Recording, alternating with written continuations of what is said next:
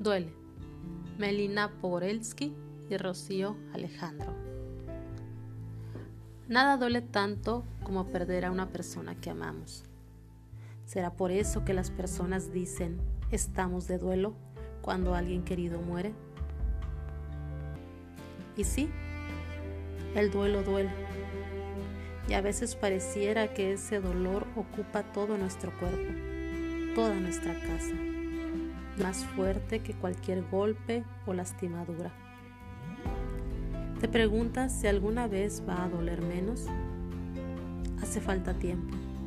Y, como con otros dolores o heridas, hay cosas que podemos hacer para sentirnos al menos un poquito mejor. No hay un modo único ni correcto de transitar un duelo. Transitar es una palabra hermosa y muy importante.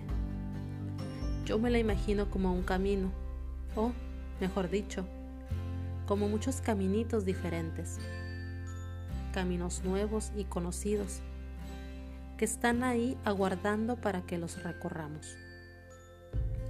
A veces sentimos que el camino es demasiado empinado y ni siquiera tenemos fuerza para dar el primer paso. A veces el camino está lleno de obstáculos. A veces descubrimos un refugio en medio del camino, un lugar para estar a solas. Hay muchos tipos de refugios. Podemos encontrarlos o inventarlos a medida. Refugios para recordar, refugios para estar en silencio, refugios para llorar, refugios para distraernos un rato, refugios para escribir, dibujar o contar cómo estamos. Al volver al camino, podemos sentir que se mueve, como si hiciéramos equilibrio sobre una soga. Da miedo caernos, ¿no? Damos pasos inseguros o necesitamos retroceder un poco. A veces creemos que sí o sí hay que continuar, al mismo tiempo que no podemos avanzar más.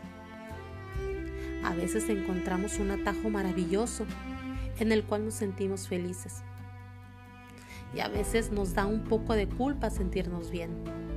Qué extraño, todo a la vez. Sentir tantas cosas juntas y mezcladas también es parte de transitar el duelo. Por eso, como en todo camino, hay momentos para detenerse y hacer las preguntas que necesitemos antes de continuar.